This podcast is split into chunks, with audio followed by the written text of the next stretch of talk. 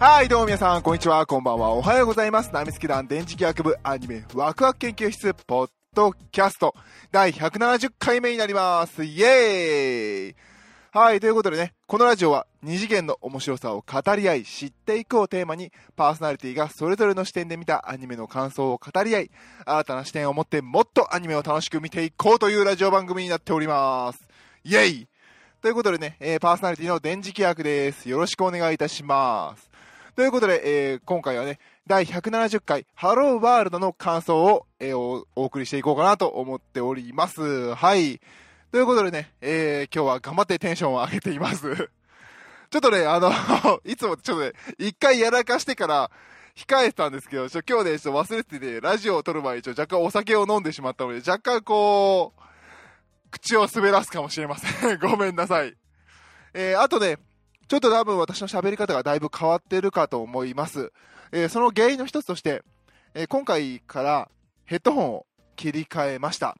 今までね、あの、ゼンハイザーの、ちょっとね、昔ね、結構もう、もう7、8年ぐらい前に奮発して買ったゼンハイザーの HD598 っていうのをずっと使ってたんですけど、あの、やっぱりこういうね、ラジオとかをやってると、やっぱりこう、音の調整とかをしていくと、モニターヘッドホンでないと、この音って正しいのかなって思うことがやっぱちょくちょく出てくるようになりまして、で、あの、まあね、10月1日からの増税前っていうことで、アマゾンの方でなんかタイムセールあったんですね。まあ多分ね、タイムセール終わっても安いんですけど、あのオーディオテクニカさんの5000円ぐらいの、えーモニターヘッドホンを今回、えー導入してみました。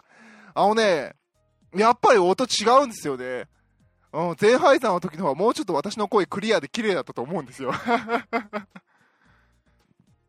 ね、結構ね、こもった感じに聞こえる。こもった感じ、本当にフラット、何も加工されてない感じですごい自分の声がね、帰りが聞こえてくるんですよ。あとは多分ね、音が、だから多分フラットにしてる分だけ音が小さいんですよ。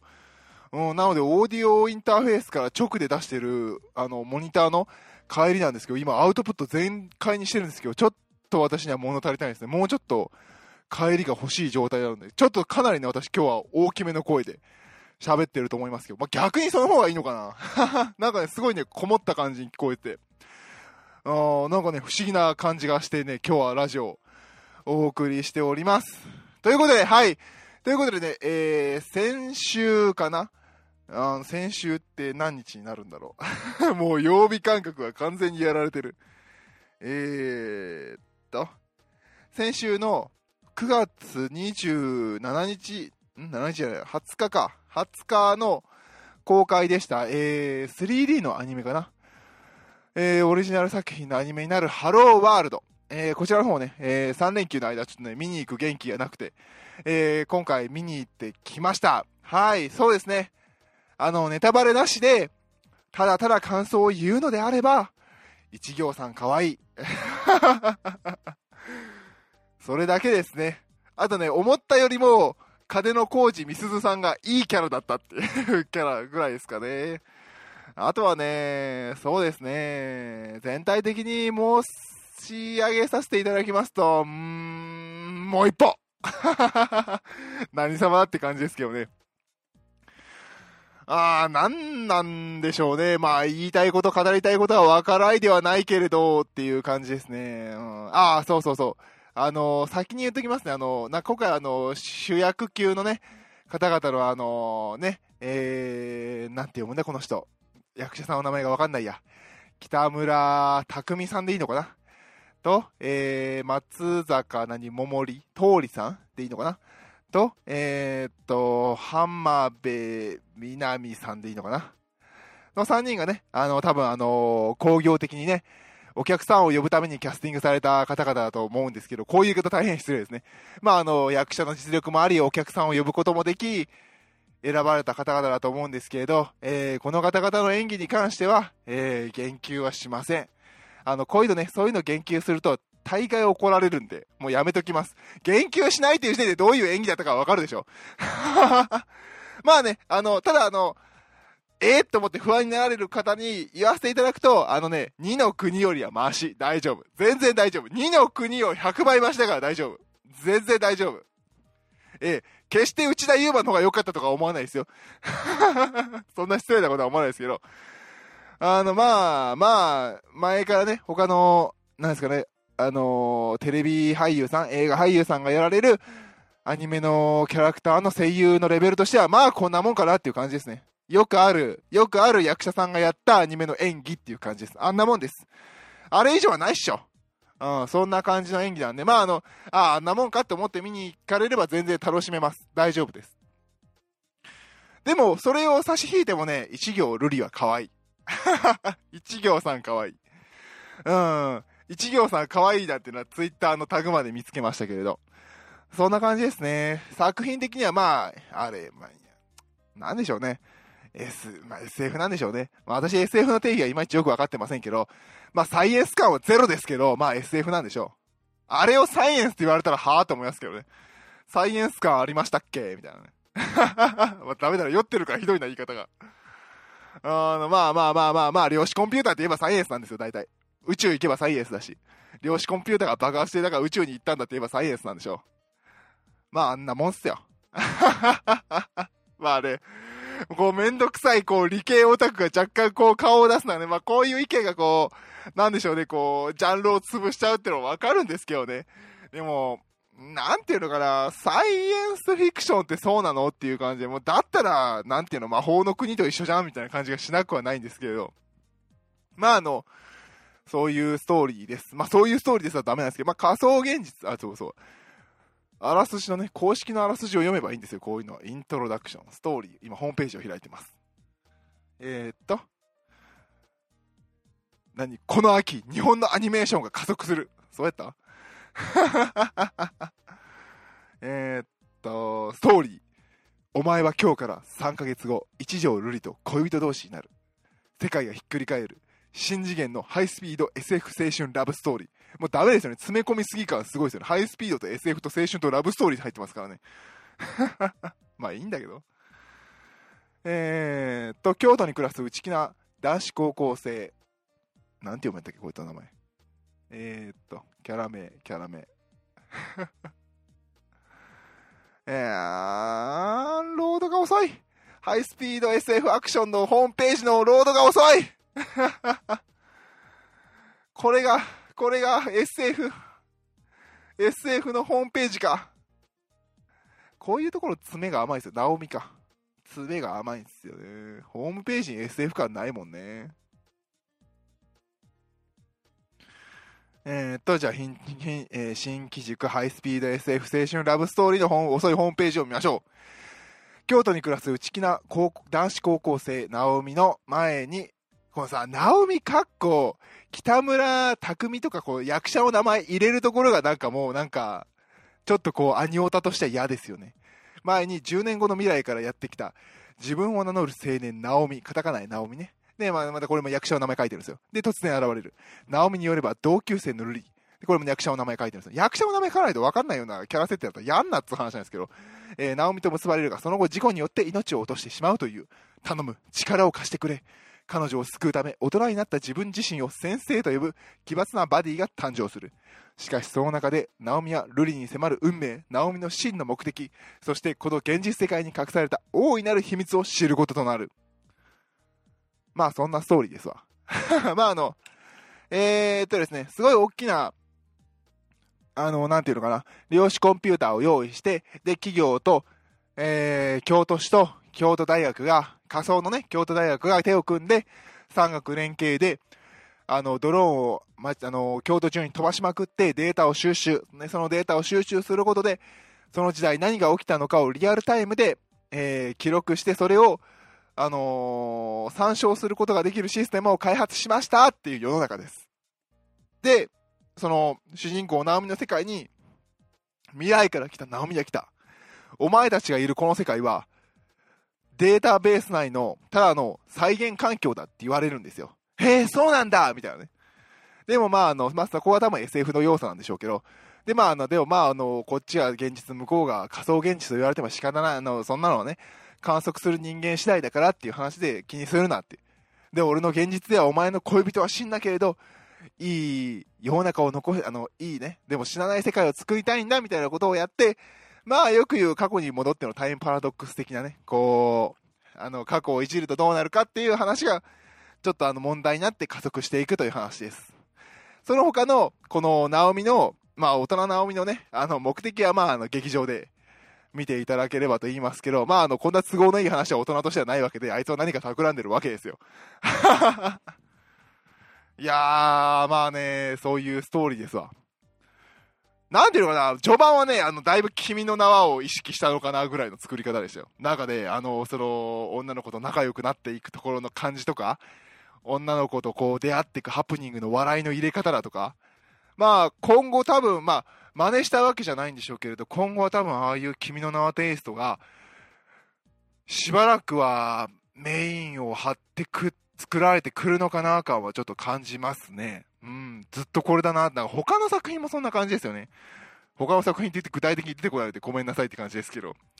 なんかね、あー、こっちテイストになってくんのかなみたいな感じはして。まあ面白い、面白いし、見やすいし、綺麗なんですけどね。うん。そんな感じでしたね。うん、まあね、あんまネタバレも喋る、まあ本当はネタバレ喋るかどうか悩んだんですけど、ネタバレ喋ったとこでなっていう感じもする、しますしね。まあまあ終わりはまああんなもんかなっていう失礼な話ですけれど。まあまあですよ。うん、まあ、そっか、ぐらいの感じですね。そうですね、私がこれ全体を通して見てて、あーって思ったのは、あのー、主人公が、まあ、あの、CM とかでも出てくるんですけど、主人公はこう、ヒロインを自転車に乗せて逃げるシーンで、バーッと街中走るじゃないですか。で、ここは京都が舞台なので、やっぱ京都の有名どころ、あのー、名前が出てこないや、鎌川だとか、えーっと、伏見だとか、あとはどこだ？八坂神社俺だっけ？で、えーっと、どこでだっけ？もう記憶がないわ。まあ、あの、出るんですけど、そういうところはやっぱ観光地なんですよね。あまり、私大阪出身なんですけども、まあそんなに京都ってまあ行こうと思えばいつでも行けるからそんなに行くようなとこでもなくて、まあまあ観光地ですよね。よくテレビで見るとこですよねって感じだったんですけど、最後その主人公が、あの、クライマックスの方でヒロインを連れて逃げ回るシーンのそこのところで、あのー、下町のところを通るんですよね。あの、京都でいう下町ではなくて、本当に人々が住んでるところの下町、本当に、あって2階までぐらいの長屋の、長屋みたいな通り、あそこの通りを走っていくところは、すっごい私の中では、あのー、既視感があって、すごいノスタルジーというか、あの、懐かしさを感じましたね。私もあの、大阪に暮らしていた時、大阪の市内に暮らしていた時はね、ずっとああいうね、長屋が並ぶ、長屋みたいな、まあ、アパートじゃないんですよ。長屋で、借家で、並んでいる、本当にああいう下町のところを住んでたんで、すっごいあそこを自転車で駆け回るっていうところはね、すごい懐かしくて、あ、あったな、こういう風景っていう感じがして、あそこがね、すごいお気に入り。私の中ではすごいあのシーンがお気に入りですね。うん。まあ大阪とね、京都の違いはあるんで、多分もっとね、あの、大阪の方が汚いんでしょうけどあ なんかすごくね、あの、懐かしいな、見たことある風景だなっていうのを感じましたね、あそこは。あそこはすごく感じた。うーん、こっちね、東京の方に出てきてそういうのはまだ見てないですね。まあ、あるにはあるんでしょうけどね。そういうとこに、まあ、もちろんね、そういうとこに住んでないっていうのもあって、見てないので、やっぱり自分の中の幼少期の、うん、思い出の扉を開いた感じは、あそこはすごくありましたね。ああいうとこ自転車で走ったなっていうのは、女の子は乗せてないけどね。うん、そういう感じはできたのは、あそこはね、多分一番楽しかったかな、の作品で。一番私の中では好きなシーンですね、あそこが。うん、でね、さすが京都という感じでね、あの、いろんなね、こう、最後、なんかね、こう、まあ、京都だからね、いいですよね。こう、デジタルな世界なんだけど、出てくるキャラクターがヤタガラスだったりとか、あの、出てくる警備士が、あの、狐の面だったりとかね。で、その、警備士が百鬼夜行のように出てきて、あのあ、なんだっけ、あの名前出てこないや。いろいろ起こるっていう感じがね、すごく、京都自身が持つその街の、街が持つそのストーリーのバックボーンがすごく出てる。やっぱ京都っていう街ずるいなっていう感じは しましたね。はい。うん、でね、あのー、こういろんなね、でっかい敵がバーンって飛んだりするんですけれど、決して周りの建物は壊れないっていうところもなんか京都に入る感バンバンっていう感じでね。で、最後壊して武器として戦って攻撃してくるのが、京都タワーっていうのがもうなんかもう京都の闇を全部詰め込んだ感がすごいんです お前京都タワーは壊していいと思っただろうみたいなね。いやー、そこはね、ちょっとね、関西人としては笑いましたね。お前、京都タワーは壊して OK だったんだ、みたいなね。うん、そんな感じでしたね。まあね、壊れていくというよりは、こう、五重の塔とか消えていくシーンとかはあったんですけど、まあそれは綺麗に消えていくわけなんですよ。ガッチャーンって壊されるわけじゃなくてね。うん、そんな感じですかね。まあね、やっぱね、この作品を見るにあたって、そうですね、やっぱりね、一条さん可愛いってのだけ見ていただければいいと思います。一条さん可愛い。これが全て。本当にこれが全て。なのにだ こっからネタバレになりますね。最後の最後でさ、一条さ、のけ者にしてさ、男二人で永遠会話してるの何なのあれっていうね。いや、わかるよ。わかるよ。自分自身と向き合うこのストーリーだからね。10年後の自分と話し合って語り合ってね、あのー、乗り越えていって解決していくってのはわかるんだけど、あー、だってさねえ。だってハイスピード SF 青春ラブストーリーなんでしょ？最後一条さんのけ者にするのどうなのぐらいよね。感じはやっぱしない？うん、俺だけかな。もっと可愛い一条さんを見たいよね。やってやりましたっていうね。まあいいんですけどね。うん、あとはそうですね、ヤタガラスがね、途中でちゃんと喋り出しましたね。あの、釘宮理恵さんがね、もう釘宮理恵さんの声が聞こえた瞬間、この作品が閉まる感じすごいっすよね。もう、いや、釘宮理恵やっぱすげえな、みたいな感じで見ておりました。うん、まあそんなところかな、取り上げるところは。あとはなんか、序盤のね、あの、さっき言ったんだ、君の名っぽいっていうところがね、序盤のね、一条、一、一条じゃない、一行さんと仲良くなるところがね、なんかね、急にね、えっていうぐらい急に、あのー、挿入歌が入って、なんか大して挿入歌の意味がよくわかんないまま挿入歌が終わってくっていうすごい短いシーンがあったりとか、あとはなんか、最近ね、ドクターストーンとかでもそうですけども、YouTube とかでね、よく見るようになったタイムラプスっていう、あのー、映像表現方法。まあ、たもちろんタイムラプスっていうのは昔からあるんでしょうけど、なんか最近よく見るなっていう感じで、今回のこのハローワールドでもタイムラプスの、えー、表現があったんですけどもね、えらい短いですよね。いる？それ？みたいなね。なんかね、まあまあまあ、作ってる側としてはすごくいるんでしょうけど、私はよくわかんなかったっていう感じですかね。うーん、まあ、進めるかと言われれば、まあ、興味あるなら見たらっていうぐらいの感じだったかなハローワールド。なんかね、もう一歩かなっていうのが個人的な感想ですね。うん、まあ映像は綺麗だったしね、女の子は可愛かったし、釘宮理恵の演技でしまったし、まあまあいいっちゃいいんだけど、あまあ私が SF そんな好きじゃないのかもしれないですね、ここまで来ると。もう好みの問題なのかもしれませんけど。